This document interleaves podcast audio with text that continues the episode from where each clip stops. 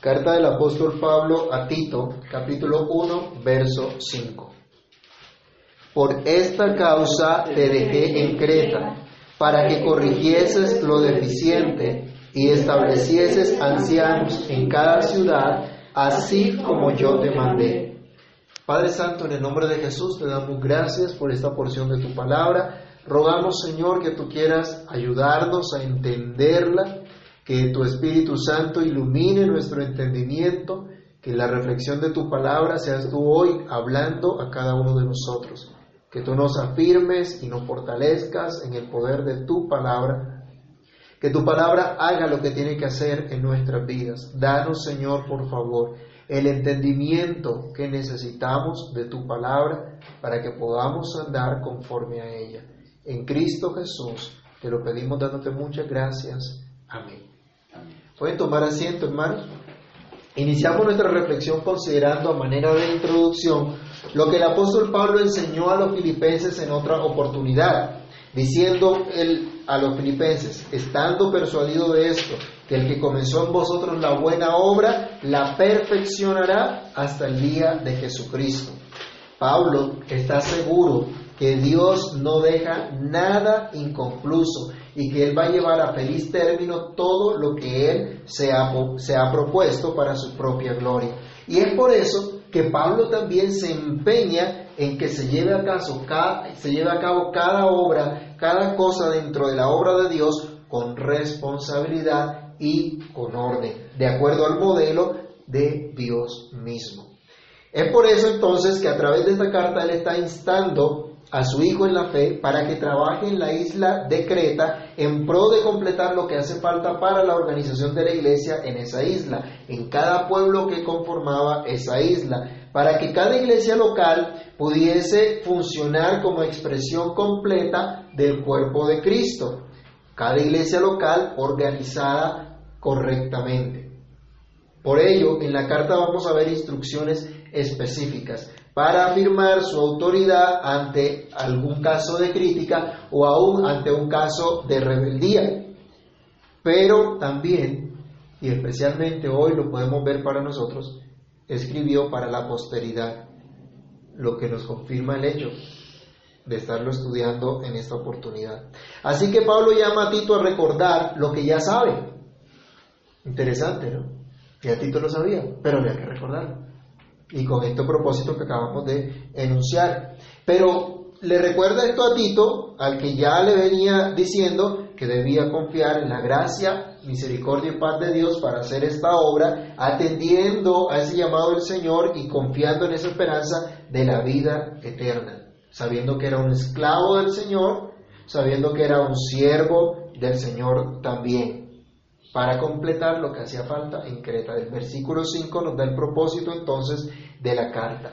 Y lo primero que vamos a hablar es de un lugar donde se le puso a completar lo que hacía falta. Se le puso en Creta, en, en la isla de Creta. Pablo le da una instrucción específica en un lugar específico. Una instrucción específica en un lugar específico. Tito no había sido puesto para que empezara a itinerar de un lado al otro y a decir, bueno, el Señor me ha llamado, vamos a ver en qué lugar será la voluntad de Dios que yo vaya. Y que empezara él a brincar de un lado al otro. Él fue comisionado para una labor específica en un lugar específico y en esta oportunidad el lugar era la isla de Creta, una isla relativamente grande. Mire, esa isla era tan grande como el, el mismo, como la superficie de pronto del departamento de Caldas. Entonces pueden imaginarse una extensión como el departamento de Caldas aquí en Colombia, así era la superficie de la isla de Creta. Entonces era una isla grande para ser isla y estaba conformada por varios pueblos o ciudades.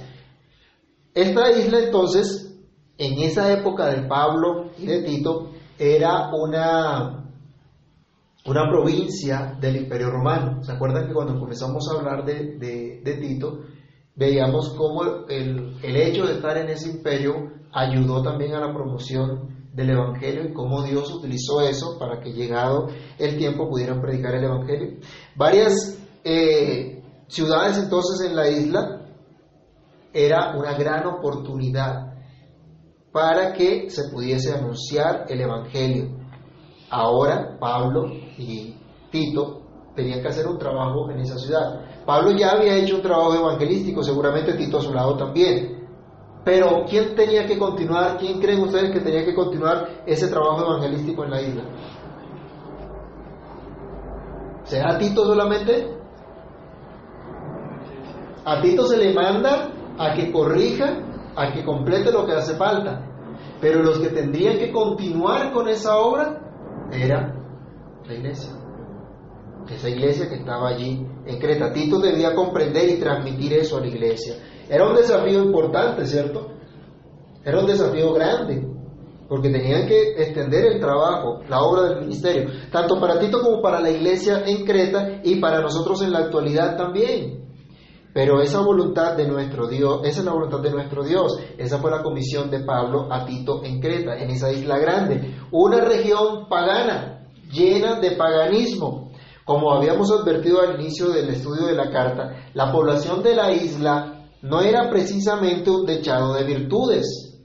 Ellos no nacieron en hogares cristianos bajo una instrucción de la palabra de Dios. El Evangelio era algo relativamente nuevo para ellos algunos hacían parte de una naciente iglesia en la ciudad, en la isla, pero estaban rodeados de paganismo, de idolatría, de creencias en dioses mitológicos, tenían una moralidad corrupta, la sociedad era mentirosa por excelencia, al punto que la fama que tenían en Creta era de mentirosos.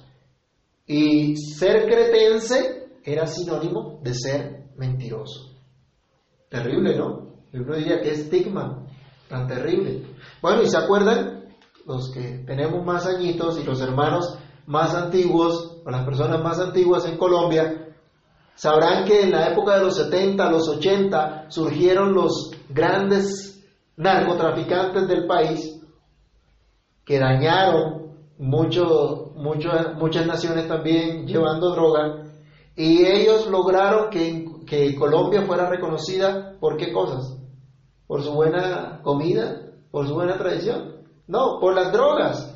Al punto que cuando la gente salía de Colombia, gente de bien, viajaba en los aeropuertos, siempre los miraban como, este puede traer droga, este puede ser un narcotraficante. Y ese estigma ha sido difícil de quitar. Hasta hace 10 años atrás todavía se escuchaba de colombianos estigmatizados como narcotraficantes. Y las series que se han vuelto más populares, ¿cuáles son? Las que ve la gente por televisión, ¿no son las que hacen apología al delito? Y no han crecido muchos de, de nuestros jóvenes y de la gente de nuestra generación con esa idea de la plata fácil, de la plata mala vida. Y, y ven esto.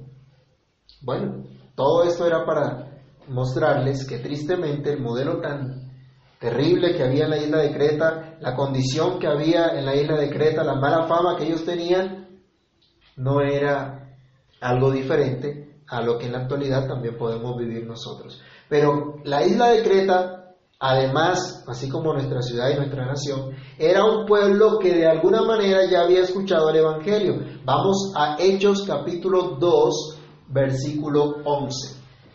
Hechos capítulo 2, verso 11.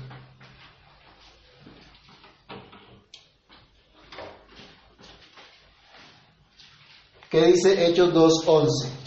Cretenses y árabes, le oíamos hablar en nuestras lenguas las maravillas de Dios. Hacía por lo menos unos 30 años antes que estuviera Pablo en la isla de Creta predicando y Tito guiando o conformando, ayudando a la consolidación de la iglesia, por lo menos 30 años antes, gente de la isla de Creta había escuchado el Evangelio por primera vez el día de Pentecostés. Cuando Dios le dio a los discípulos la facultad de hablar en otros idiomas que seguro no conocían para anunciar la buena noticia del Evangelio. Esas personas que escucharon por primera vez el Evangelio provenían de esa isla en Creta. Así que ya la semilla del Evangelio, por decirlo así, había llegado a ese lugar, a esa nación. Treinta años después llega el apóstol Pablo, un viaje misionero, y empiezan a consolidarse grupos de discípulos en diferentes partes de la isla. Así que ya habían escuchado el Evangelio, no eran ajenos al Evangelio entonces. Dios ya estaba trabajando en sus escogidos en la isla de Creta. Pero como Pablo decía en los versículos anteriores, en su buen tiempo Dios les permitió escuchar la predicación del Evangelio a través suyo. Nuestra nación, hermanos, también es una nación que ha escuchado el Evangelio. Algunos lo han distorsionado, otros simplemente lo han rechazado y siguen en incredulidad. Pero nosotros hoy somos llamados a seguir anunciando el Evangelio como iglesia local en cada pueblo y ciudad. Dios nos ha puesto en este tiempo y lugar, así como entonces puso a los hermanos en la isla de Creta y a Tito para organizar la iglesia formalmente. Volvamos a Tito capítulo 1, verso 5. Por esta causa te dejé, ¿en dónde? En Creta. Es lo primero que hemos visto. Fue dejado en un lugar específico, unas instrucciones específicas. Ese lugar, Dios estaba haciendo una obra allí. Y le dice, para que corrigieses lo deficiente. Tito entonces, en segundo lugar, podemos decir, tenía que completar lo que faltaba. Enfatizar acá, completar lo que falta. Como mencionamos al principio, Pablo está tratando de imitar a Dios para hacer su buena obra hasta el día de Cristo. Pablo está preocupado por el establecimiento y progreso de la iglesia en todo lugar. Pablo estaba entregado por completo a, anunciar el Evangelio, a predicar el Evangelio donde quiera que Dios le permitiese. Pero Pablo no podía hacer toda la obra él solo. Pablo no era el superhéroe que decía es que el Señor me llamó a mí y yo soy el único que tiene poder, que tiene autoridad, yo soy el único que tiene la, instrucción de parte de Dios. ¿En quién se apoyó? Para continuar la obra en Creta. En Tito, ¿cierto? Tomó a Tito y lo envió allá. Y Pablo tenía mucha gente a su alrededor también. Y había mucha gente que le apoyaba. Y él tenía que seguir visitando, como vemos en el libro de los Hechos, ocurrió, y en las epístolas, yendo, confirmando a los demás hermanos en otros lugares. Había un cuerpo entonces. Había gente que también era llamada por Dios y que podía seguir igual que Pablo haciendo lo que Dios le había encomendado. Por eso Tito tenía una gran responsabilidad y la convicción de que había cosas por hacer en la iglesia. Había cosas por completar. Pablo le recuerda entonces en esta carta que él debía corregir lo que estuviese mal. Como vamos a ver en otros versículos, la tendencia pagana de la isla era un peligro para la iglesia. Esa tendencia pagana de la isla, sumada a los peligros que representaban los judaizantes, daban pie para concepciones y aún para prácticas equivocadas en la iglesia, las cuales debían ser erradicadas, debían ser arrancadas, de modo que la iglesia realmente agradecida por su Señor viviera conforme a su propósito. Vayamos a Tito capítulo 2, verso 14. ¿Alguien que lo lea, por favor?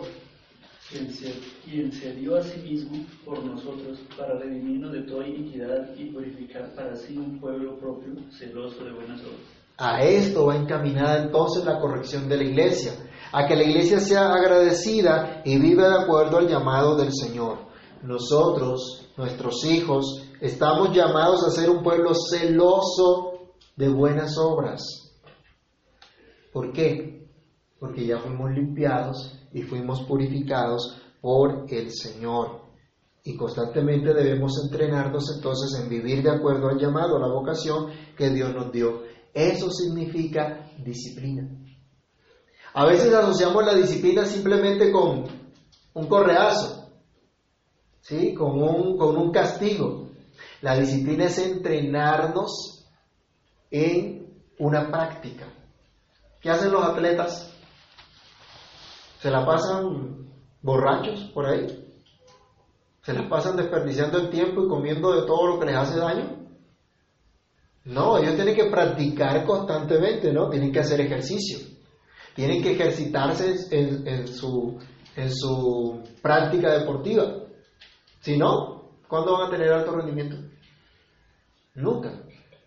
Y se tienen que entrenar entonces. Eso es disciplina. Esta carta es una instrucción clara y muy práctica de lo que significa la disciplina en este sentido en particular, corregir lo que está mal para ser conforme al llamado de Dios. Esto implica poner, en orden, poner orden en la iglesia. Por esta causa te dejé en Creta, para que corrigieses lo deficiente.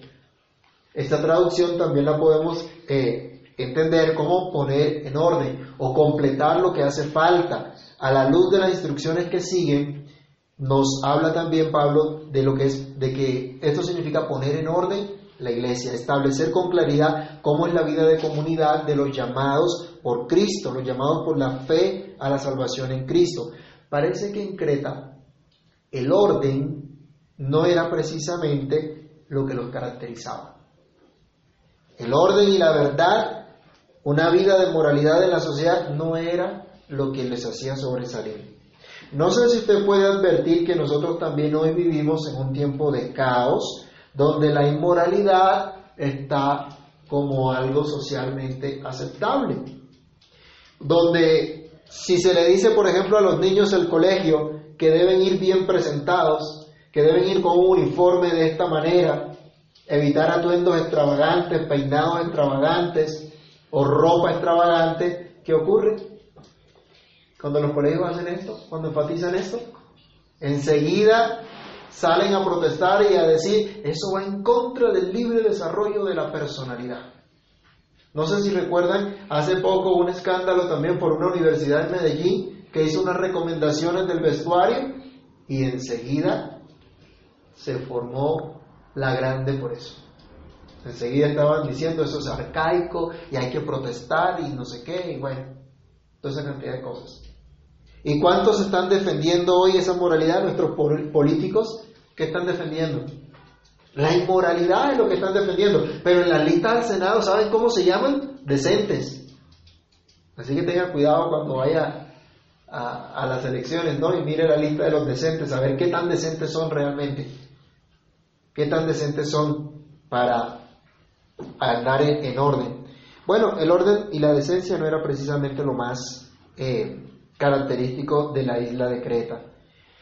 Hoy en la iglesia, en nuestras casas, somos llamados también a poner orden. Dios es un Dios de orden y nos manda que hagamos las cosas decentemente y en orden. Y no hablo que nuestras casas sean un régimen militar, porque esa tampoco es la idea, ¿no? Pero sí hablo que debemos entrenarnos y entrenar a nuestros hijos en tener una vida ordenada orden y el uso correcto de nuestro tiempo. Por ejemplo, ¿hasta qué hora vemos televisión el sábado sabiendo que el domingo tenemos que reunirnos para el culto?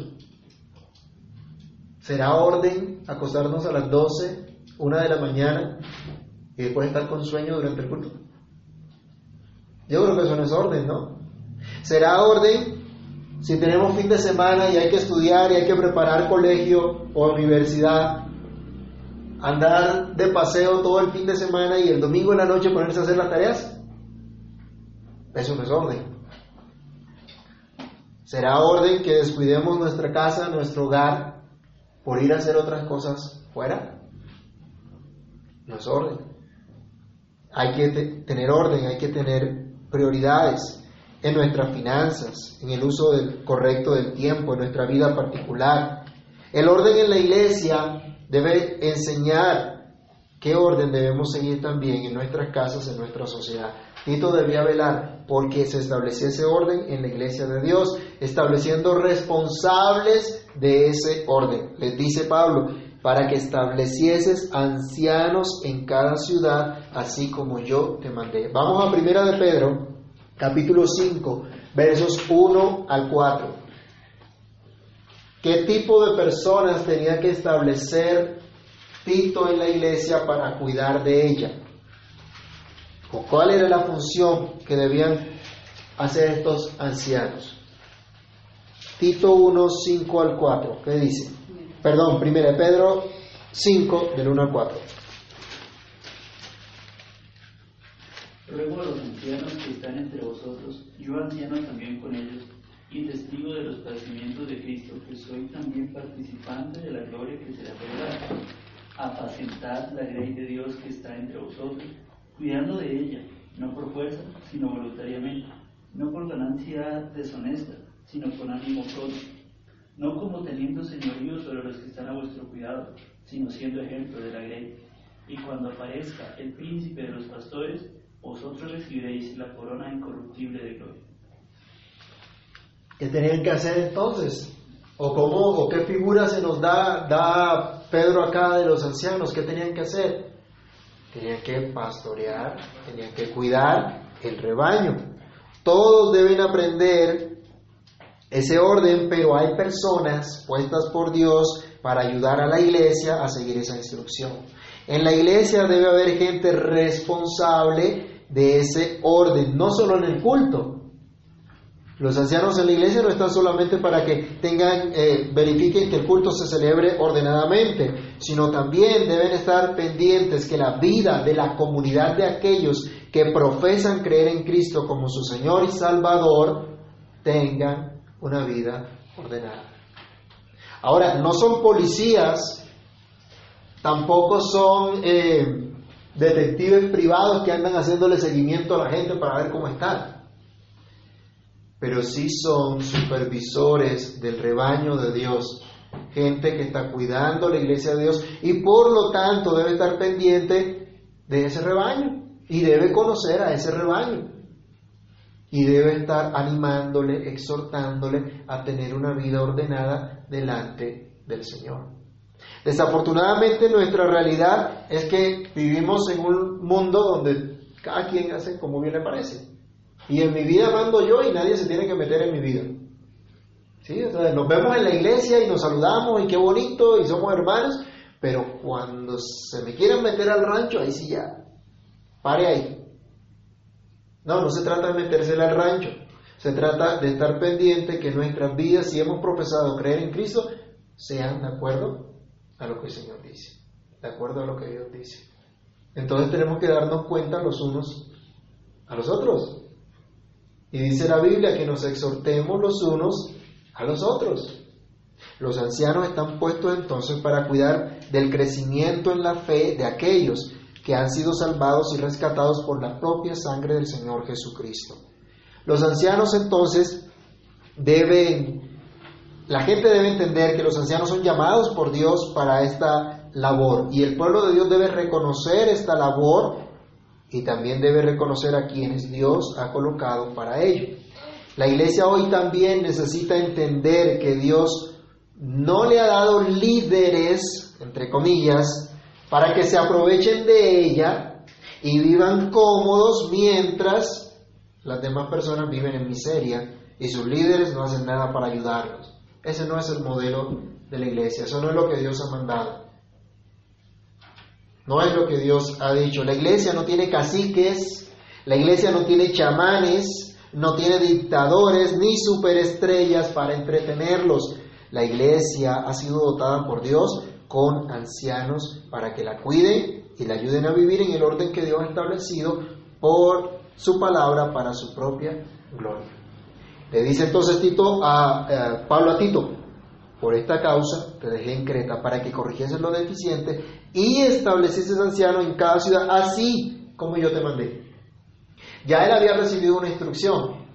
Ahora reflexionemos en el hecho de que lo está llamando completar lo que hace falta, se refiere entonces a la organización de la iglesia. La iglesia debe estar organizada. Y Pablo estaba llamando constantemente en este, en este aspecto. Vayamos a 1 Corintios capítulo 14, versículo 40.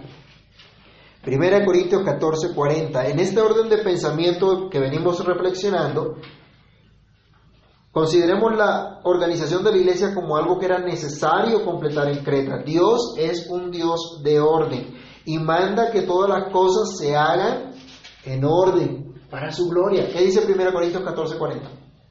Pero hágase todo decentemente y con orden. Todo lo que hagamos es para la gloria de Dios, pero hay una regla. A Dios no se le glorifica con el desorden. A Dios no se le glorifica con la confusión, porque Dios no es un Dios de confusión, sino un Dios de paz. Darle gloria a Dios no es que la gente se revuelque en el piso y diga que eso es obra del Espíritu Santo, o que empiece a saltar, a brincar y a hacer un espectáculo. Dios es un Dios de orden. Por eso, cuando nosotros somos ordenados en las cosas que hacemos, estamos dando gloria a Dios. Veamos entonces la necesidad de organizar la iglesia en una región, en iglesias locales. ¿En dónde tenía que establecer ancianos Tito según lo que nos dice el verso 5? En cada ciudad. Pablo dice a Tito, te mando a establecer ancianos en cada ciudad, lo cual nos permite a nosotros entender que habían varias ciudades o pueblos en Creta y por lo menos, ¿qué había en cada ciudad? ¿Qué tenía que haber? Una iglesia. Por lo menos debía haber una iglesia, una comunidad de discípulos que debían ser organizados como iglesias locales para expresar la unidad del cuerpo de Cristo de la iglesia universal. En cada ciudad entonces debía establecerse una iglesia organizada con un cuerpo gobernante que cuidara de la iglesia. Y como sobresale a la vista, un número plural de esos gobernantes. Él no les dice, en cada ciudad coloca un anciano, en cada ciudad que haya un cacique. Habla de pluralidad, tienen que haber varios. ¿Sería entonces importante para Pablo y para Tito la iglesia local, el concepto de iglesia local? ¿Será que por este, esta escritura podemos entender que era importante? Seguro que sí. ¿Sería importante para los creyentes en cada ciudad que se identificaran con su iglesia local? ¿O podrían ser ruedas sueltas o decir simplemente yo soy de Cristo, pero no de ninguna iglesia? Yo amo a Cristo, pero no a la iglesia. ¿Debía Tito establecer supervisores del rebaño donde no había rebaño? ¿Para qué? ¿Para qué iban a, colocar un, un, cuidador del rebaño si no había rebaño? ¿A quién iban a supervisar entonces? La organización de la iglesia en iglesias locales, cuidadas por ancianos, era lo que se le estaba mandando. Vayamos a Hechos capítulo 14, versículos 21 al 23. Y miremos que esto que se le manda a Tito trabajar fue el mismo modelo que Pablo, desde que empezó su ministerio, estaba trabajando. Y era normal, era costumbre. Veamos este ejemplo en Hechos 14 del 21 al 23. ¿Qué nos dice? Y después de anunciar el Evangelio en, a aquella ciudad y de hacer muchos discípulos, volvieron a Listra, a Iconio y a Antioquía, confirmando los ánimos de los discípulos, exhortándoles a que permaneciesen en la fe y diciéndoles, es necesario que a través de muchas tribulaciones entremos en el reino de Dios. Y constituyeron ancianos en cada iglesia y habiendo orado con ayunos, los encomendaron al Señor en quien habían creído. Entonces, desde el principio, Pablo no solamente iba y predicaba, iba y hacía evangelismo como de pronto tenemos la, la tendencia nosotros que hacer evangelismo es eh, ir, proclamar el mensaje en un lugar donde se congregue mucha gente, escuchen el mensaje y listo, cada quien para su casa y se acabó. Y esa fue la labor evangelística. No, él iba, anunciaba el evangelio, pero inmediatamente ¿qué buscaba? Que se organizara también la iglesia. Y dice, ustedes tienen que seguir adelante y seguir creciendo en la gracia del Señor. Y ustedes necesitan que haya una iglesia organizada. ¿Y cómo empieza a organizarse? Dice, estableciendo ancianos. Pero el modelo que Pablo seguía era también un modelo que Dios desde la antigüedad había enseñado a su pueblo. Vamos a leer solo algunas citas. Por ejemplo, Éxodo 12, 21 Éxodo 18 también del 20 al 21 y números 11 del 16 al 17. Comencemos leyendo Éxodo 12, 21. Y miremos la responsabilidad que tenían los ancianos en el Antiguo Testamento. Éxodo 12, 21. Y Moisés convocó a quienes? a todos los ancianos de Israel y les dijo, sacad y tomaos corderos por vuestras familias y sacrificad la Pascua. Cuando Dios manda que el sacrificio de la Pascua, cuando Dios manda ese sacramento, esa ordenanza para que cumplan los israelitas, los responsables de enseñar esto, de dirigir esto, eran quienes? Los ancianos.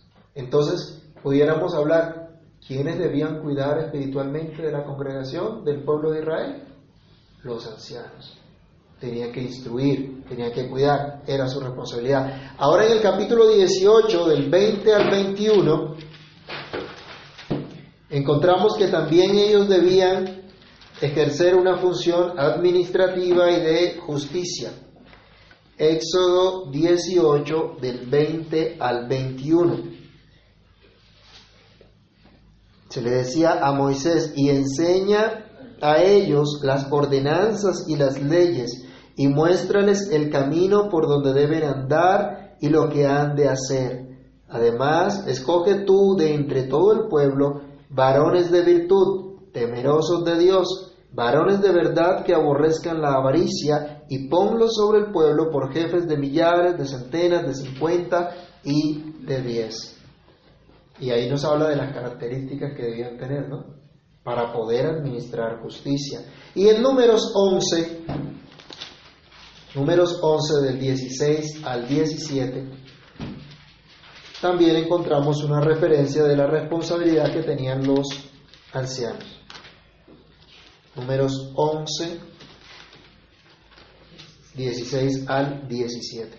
Entonces Jehová dijo a Moisés, reúneme setenta varones de los que? Anciano. Ancianos de Israel, que tú sabes que son ancianos del pueblo y sus principales, y tráelos a la puerta del tabernáculo de reunión y esperen allí contigo. Y yo descenderé y hablaré allí contigo y tomaré del espíritu que está en ti, ¿y qué haré? Y pondré en ellos, y llevarán contigo la carga del pueblo y no la llevarás tú solo. Moisés era entonces el que tenía que llevar toda la responsabilidad del pueblo. No, para eso estaban también otros ancianos capacitados por Dios para hacer también esa labor. En tiempos del Señor Jesús, los ancianos también cumplían un rol muy importante. Aunque sabemos que muchos se corrompieron, ¿no? Al punto que hasta se confabularon para matar al Señor Jesús. Pero eran los que tenían que dirigir y cuidar del pueblo del Señor. Pablo entonces sigue un modelo bíblico de ancianos para el cuidado del pueblo de Dios y le dice a Tito que él debe establecer ancianos por esa instrucción apostólica. Tito debe establecer ancianos. Esto no indica que Tito a placer, a dedo, iba a seleccionar al que quisiera sino que había unos requisitos, y lo vamos a ver en los versículos siguientes, la clase de requisitos que debía cumplir aquellos que iban a ser, a ser eh, puestos por ancianos de la iglesia. De hecho, a partir del versículo 6, vamos a ver el carácter de estos ancianos. Tito entonces tenía que seguir la instrucción apostólica de establecer autoridad en la iglesia para conservar y, y organizar la iglesia, tener el orden adecuado, pero debían entender, debía entender también que estos iban a ser confirmados por la misma congregación. Él no iba a establecer ancianos simplemente a, a su gusto, a su parecer, sin tener en cuenta lo que la congregación pensara al respecto. No era que iba a elegir a poner en votación a la iglesia para que eligieran a, los, a los ancianos como tal y se formara de pronto un régimen parlamentario en ese sentido pero sí la iglesia debía reconocer quiénes eran llamados por Dios para ello. Un ejemplo de esto lo podemos encontrar en Hechos 6, del 1 al 6, en el caso de los, de los diáconos, cuando fueron elegidos los, los diáconos, la congregación eh, eh, jugó un papel muy importante en esto también. Leámoslo rápidamente. En aquellos días, como creciera el número de los discípulos, hubo murmuración de los griegos contra los hebreos de que las viudas de aquellos eran desatendidas en la distribución diaria.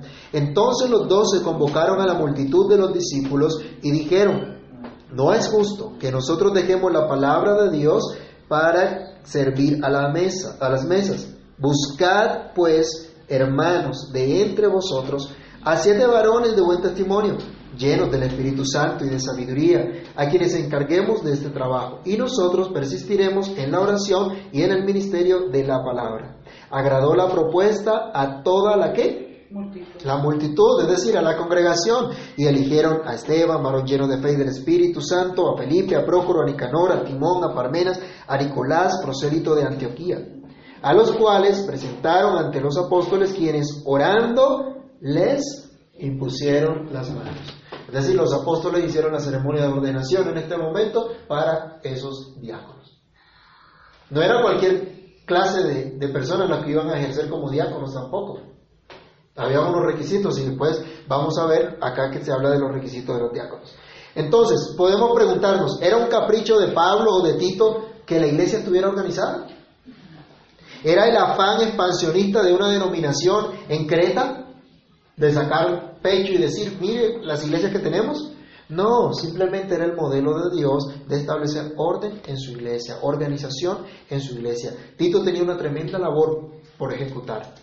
Y acá se le recuerda que debe completar lo que hace falta. Ya Pablo había iniciado el trabajo, seguramente con Tito como ayuda, pero a Tito le correspondía continuar la labor con prontitud, porque la iglesia en la isla debía consolidarse, organizarse para la gloria de Dios y vivir de acuerdo a su llamado como un pueblo celoso de buenas obras. Esta comunidad local debía completar su organización debía corregir las ideas o influencias equivocadas acerca de la vida cristiana, acerca de la vida de la iglesia.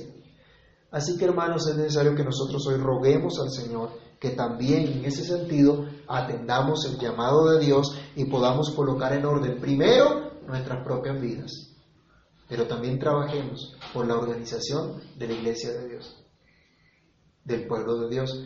Oremos que Dios provea para su iglesia pluralidad de ancianos, ancianos, diáconos, personas que estén comprometidas con mantener y enseñar ese orden de Dios, ese orden para la iglesia, mostrándolo en sus propias vidas, en sus acciones, para que toda la iglesia pueda atender ese llamado.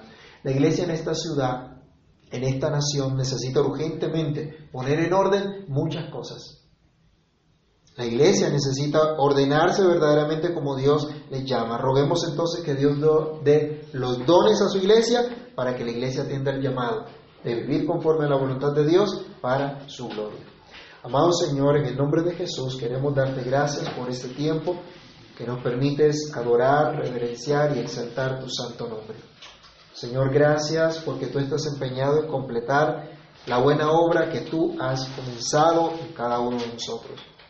Te pedimos, Señor, que nos ayudes a entender que tú eres un Dios de orden y nos has llamado a, tener una vida ordenada para la gloria de tu nombre. Y como comunidad, como iglesia, como pueblo tuyo, también, Señor, es necesario que haya orden y que se complete cada día lo que hace falta, que se corrija lo que haya necesario de corregir. Por favor, ayúdanos. Ayúdanos, Señor, a entender que tú estás haciendo tu obra, tú estás interesado en trabajar en nosotros, en trabajar en tu iglesia. Ayúdanos, Señor. Ayúdanos aquí como iglesia local, como comunidad local, a entender este propósito tuyo también, a identificarnos con esa verdad y colocar, Señor, todo lo que esté de nuestra parte, confiados en tu gracia, confiados en el poder de tu Espíritu, para corregir, para organizar, Señor, para andar en el orden que tú has establecido. Ayúdanos y completa, Señor, tu obra en nosotros. Completa tu obra en cada uno de los hermanos que hacen parte de esta comunidad local para que tu obra, Señor, se manifieste en nuestras vidas. Pero rogamos también por cada comunidad de nuestra fraternidad de iglesias para que, Señor, haya ese orden que tú quieres, para que se organice como tú quieres, para que la vida de tu iglesia manifieste tu bondad, tu misericordia, tu gracia y ese orden que te glorifica, Señor, haciendo como tú quieres para tu gloria. Ayúdanos a recordarlo durante esta semana y a ponerlo en práctica en nuestras vidas, Señor. Ayúdanos a darnos cuenta en las áreas en las que andamos desordenadamente para que podamos corregir, Señor, lo que falta y ayúdanos, Dios, a confiar en que tú estás interesado en hacer tu obra en nuestras vidas. En tu mano nos colocamos, Señor, y colocamos a nuestros hermanos, que tú glorifiques tu santo nombre en cada uno, para tu gloria y tu honra. En Cristo el Señor. Amén.